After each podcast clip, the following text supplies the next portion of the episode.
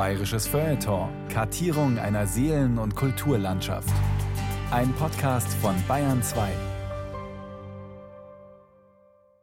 Nach dem Ende des Zweiten Weltkriegs entstand in Mitraching bei Bad Aibling das größte Kriegsgefangenenlager Süddeutschlands.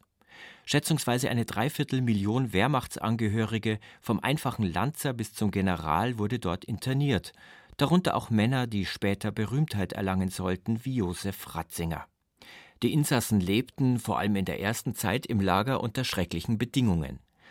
Die folgende Sendung dokumentiert die Ereignisse aus der Sicht der Gefangenen, der Bevölkerung und eines amerikanischen Wachsoldaten. Wassersuppe und ein Kantenbrot. Das Kriegsgefangenenlager Mitraching. Eine Sendung von Tom Fleckenstein. Pfingstsonntag, der 20.05.45. Habe tolle Halsschmerzen. Zunächst beim Doktor gewesen. Bekam Medizin. Hat nicht geholfen. Gottes Atem bringt mich ganz nahe zu ihm. Hoffe, ich erlebe den Abend. Das sind die Tagebuchaufzeichnungen des Wehrmachtssoldaten Heinrich Mühlmann. Sein Eintrag vom Pfingstsonntag 1945 verheißt nichts Gutes. Den Krieg hat er überlebt. Jetzt ist er abgemagert und ausgelaugt im größten Kriegsgefangenenlager Süddeutschlands untergebracht. Es lag nördlich von Bad Aibling im Ortsteil Mitraching auf einer riesigen freien Fläche mit Blick auf den Wendelstein. Man geht davon aus, dass insgesamt 750.000 Kriegsgefangene durchgeschleust worden sind. Und das in einem Zeitraum von knapp eineinhalb Jahren. Vom Kriegsende im Mai 1945 bis September 1946. Der Hobbyhistoriker Alfred Breisel aus Bad Aibling hat davon zahlreiche Dokumente und Fundstücke in seinem Archiv. Darunter auch das Tagebuch. Und er hat ganz dick reingeschrieben, aufbewahren. In ganz Deutschland trafen immer mehr entlassene Kriegsgefangene ein. Die Heimkehrer kommen zunächst in Durchgangslager, ehe sie nach ihren Wohnorten und zu ihren Familien weitergeleitet werden. Am Ende des Krieges überrollten die amerikanischen Truppen auch in Oberbayern die deutschen Einheiten. Als die Wehrmachtssoldaten auf ihrem Rückzug an den Inn gelangten, saßen sie in der Falle. Viele Brücken waren gesprengt. Die Männer kamen in Gefangenschaft und wurden über die Salzburger Autobahn zu Fuß in Richtung Bad Aibling abgeführt. Das habe ich gesehen, wie die durch Aibling durchmarschiert war als Bub. Da war ich sieben Jahre alt. Und da sind sie in sechs Reihen da die ganzen Tage lang Richtung Mitraching in das Flugfeld raus. Ludwig Engelmeier ist heute 80 Jahre alt, ein stolzer Drucker im Ruhestand. Damals spielte er immer gegenüber vom Flugfeld auf dem Bauernhof seiner Großmutter. Das Feld, auf dem einst Engelmeiers Kühe gegrast hatten, bot sich als Gelände für ein Gefangenenlager geradezu an. Es war ein weitläufiges Areal mit Flugzeughallen, Landebahn und Mannschaftsheimen. Der Flugplatz war von den Nationalsozialisten im Zuge der Wiederaufrüstung ab 1936 gebaut worden. Er fiel den Amerikanern fast unzerstört in die Hände. Der 1. Mai Nachmittag sind die gekommen und da sind ihnen verschiedene Eiblinger entgegengegangen mit der weißen Fahne. Darum ist auch bei uns kein Schuss gefallen.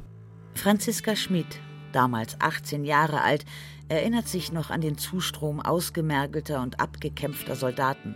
Innerhalb von einigen Tagen sind da Massen von Gefangenen angekarrt gekommen. Also die Lastwagen mit den Soldaten, die sind Tag und Nacht gefahren, wochenlang. Und das waren ganz schnell 100.000 Gefangene draußen.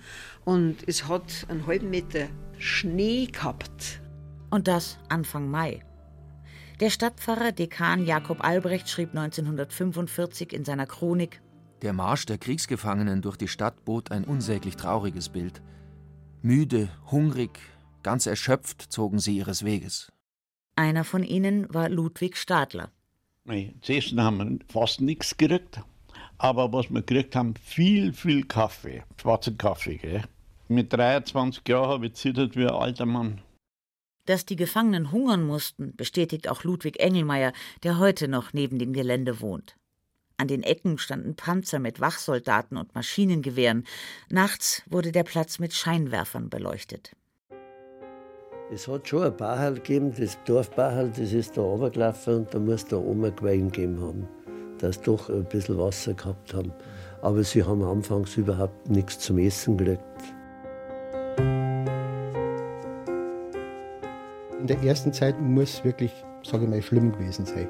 Also von der Verpflegung, von der Unterbringung, weil man hat es nicht in die Halle reinlassen, sondern sie sind auch frei im Feld gelegen. Sie haben sich dann irgendwie da draußen so Erdlöcher gebuddelt und dann die Pläne drüber da. Dann keine sanitären Anlagen, nicht kein durchgehend fließendes Wasser. Der Hobbyhistoriker Alfred Breisel hat sich jahrelang mit dem Gefangenenlager beschäftigt. Besonders in der ersten Woche war die Lage für die deutschen Kriegsgefangenen katastrophal. Es gab weder Zelte noch Lebensmittel. Muss man wahrscheinlich auch ganz fairerweise dazu sagen, diese Amerikaner werden nie daran gedacht haben, dass so viele Gefangene rumsausen.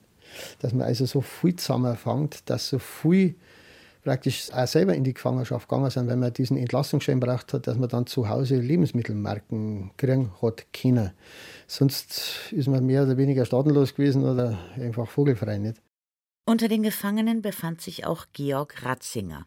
Wir haben auf dem Boden frei geschlafen, nur einen Emaibecher mit einem schwarzen Kaffee und ein Stück Brot hat es gegeben. Auch sein Bruder Josef Ratzinger landete nach einem zweitägigen Fußmarsch im Kriegsgefangenenlager Mitraching bei Bad Aibling. Der spätere Papst schreibt in seinen Memoiren Das Salz der Erde Gottlob waren die Regengüsse und der Schneefall der ersten Maitage vorüber. Die kräftige Frühlingssonne hatte den Boden schnell getrocknet, so dass der Aufenthalt im Freien gut zu bestehen war. Wir hungerten. Verpflegung hatte es die ersten Tage überhaupt nicht gegeben. Später gab es Knecke oder Kommissbrot und eine sehr wässrige Suppe. Die Gefangenen kauten Gras oder die Bretter von Kisten. Auch Hans Lang aus Altötting war Kriegsgefangener in Bad Aibling. Mit 17 Jahren wurde der gelernte Uhrmacher 1943 eingezogen. Zuerst ging es zum Arbeitsdienst nach Innsbruck, Hallen bauen für Postomnibusse. Dann musste er einrücken nach Berlin und kam zu den Fallschirmjägern. Beinahe wäre er nach Russland zum Einsatz geschickt worden. Dann landete der heute 92-Jährige in Italien und erlebte eine der brutalsten Schlachten des Zweiten Weltkriegs. Dann ist es losgegangen mit Monte Cassino. Und da war der Teufel los. Das Schlimmste war dann der Angriff von 800 Bomben auf das kleine Kaff von Casino. Da war ja noch kein Baum mehr ganz, kein Haus mehr gestanden. Da man sich schon fragt, kommen wir überhaupt da noch mal heim oder, naja. Auf dem Rückzug geriet Hans Lang mehrmals in Lebensgefahr. Schau mit meinem Fallstecher nach Süden und plötzlich pfeift so mein Schädel nur, dass es gerade so geracht hat. Da hat er auf mich geschossen. Ja, bin ich natürlich zuerst einmal abgetaucht und habe einen alten Karl Meidrich gemacht, das Gewehr geholt und einen Schalhelm drauf und habe den rausgehalten. Und dann war es schon vorbei. Am Po, dem längsten Fluss Italiens, war dann Endstation. Die Brücken waren gesprengt. Es ist finster geworden und plötzlich hören wir von Po Hilfe schreien. Da sind die Lanzer, die wollten überschwimmen. Da hat der Po sehr viel Wasser gehabt und war bekannt, glaube ich, wegen Stromschnellen. Ich glaube, dass da viele drüber sind in der Nacht. Ich habe gesagt, also nein, drüber schwimmen tue ich nicht, also da gehe ich noch lieber in die Gefangenschaft. Für ihn war klar, der Krieg in Italien ist verloren. Nächsten Tag in der Früh haben wir uns damit geholt. Da sind dahergekommen, ein Jeep, vier Männer, jeder hat Zigaretten in der Kosten gehabt. Taxen, rausgehängt. Ja. Gerade schön war's. Das waren Soldaten. Hands ab, Waffen weg und so. Ich war erleichtert, also muss ich ehrlich sagen, weil weil man denkt, jetzt haben wir wenigstens die Aussicht, dass nicht jeden Tag zum Sterben ist. Ne? Zunächst kam Hans Lang nach Livorno, später mit dem Zug nach Bad Aibling ins Lager. Die gefangenen Soldaten wurden nicht als Kriegsgefangene nach der Genfer Konvention behandelt.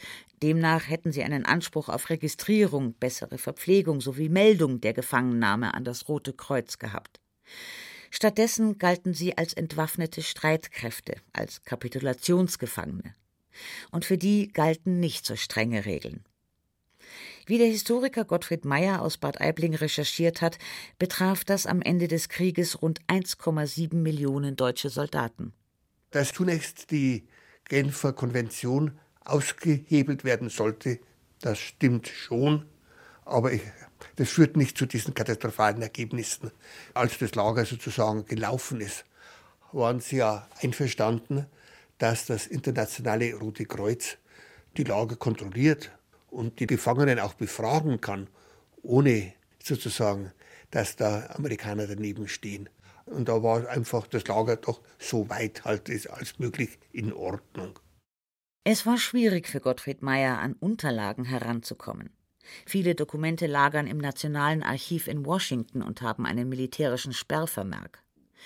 Bereits 1989 suchte der Historische Verein in Bad Aibling zudem bundesweit nach Zeitzeugen.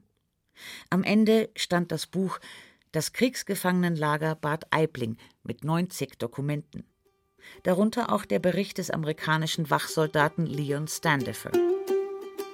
Ich war in dem ehemaligen Flugschülergebäude untergebracht.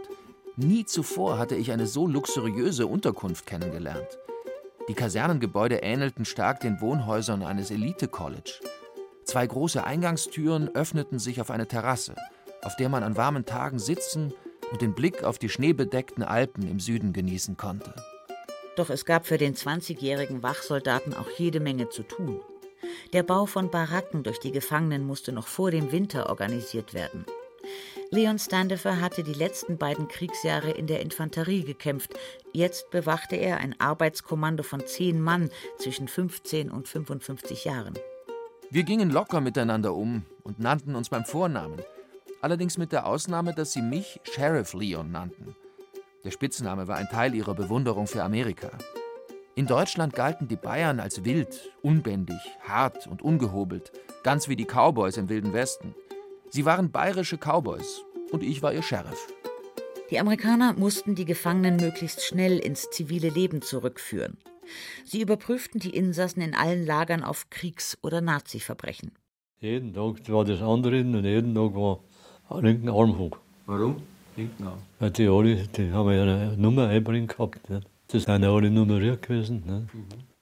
Die Mitglieder der SS, dem wichtigsten Terror- und Unterdrückungsorgan im Deutschen Reich, hatten am linken Arm die Blutgruppe eintätowiert. Daran erkannte man sie, erinnert sich Hans Lang. In Bad Aibling kamen die Angehörigen der SS in eigene Abteile, sogenannte Cages. Die schweren Fälle wurden nach Nürnberg zu den Kriegsverbrecherprozessen gebracht. Ludwig Stadler berichtet. Da war ein Riesenzelt da und da waren Tische das vergesse ich nie von mir, war einer, der hat die angelungen und der Amerikaner im urbayerischen, wenn du meinst, du kannst uns scheißen, dann täuscht dich. Unter den Bewachern waren auch amerikanische Soldaten deutsch-jüdischer Herkunft, denen rechtzeitig die Flucht in die USA gelungen war. Wenn wir einen jüdischen Offizier in der Nähe gehabt haben, die waren schon grimmig. Da hast du ganz genau aufpassen müssen, dass du nichts verkehrt machst. Ne? Was natürlich ganz kreislich waren, das waren welche, die irgendwelche Verfehlungen gemacht haben. Da waren die rigoros. Die haben die nackert ausgezogen, haben die stillgestanden, Zong gestellt, bis er umgefallen ist. So Hans Lang aus Altötting.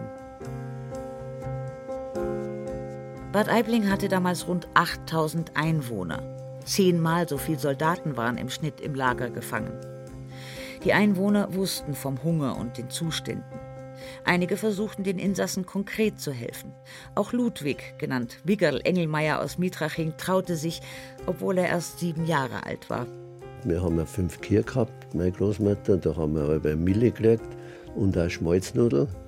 Und dann habe ich, wie die Gefangenen dann draußen waren und eingefangen bin, habe ich meine Schmalznudeln genommen und bin dann da am Rand hin, dann aus und habe meine Schmalznudeln so oberbrockt und habe die verteilt am Rande. Weißt du, war das ganze Feld war voller Leid.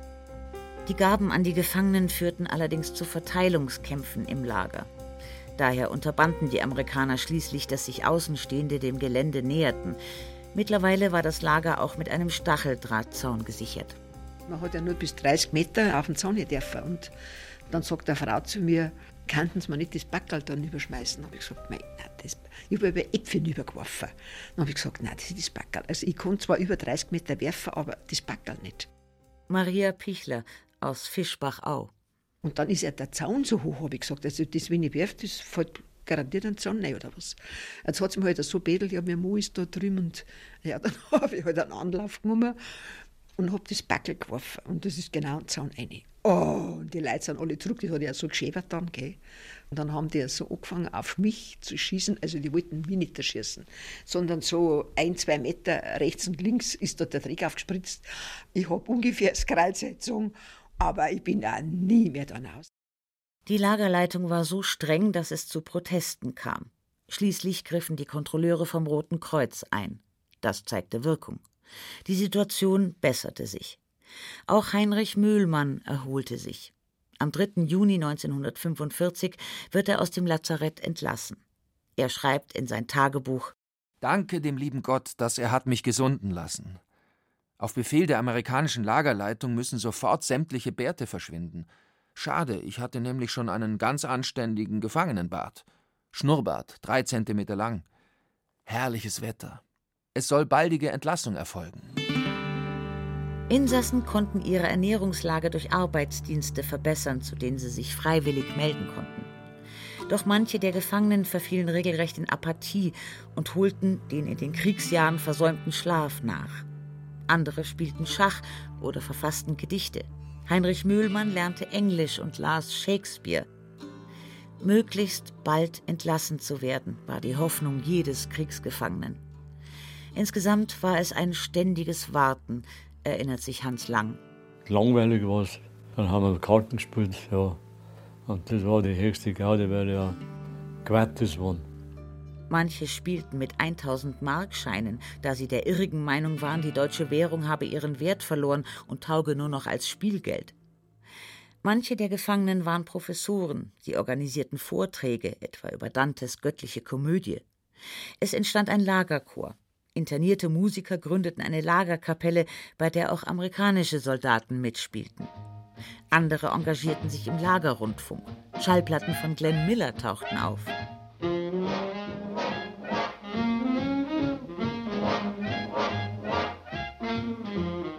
Haben wir das erste Mal einen Jazz gehört.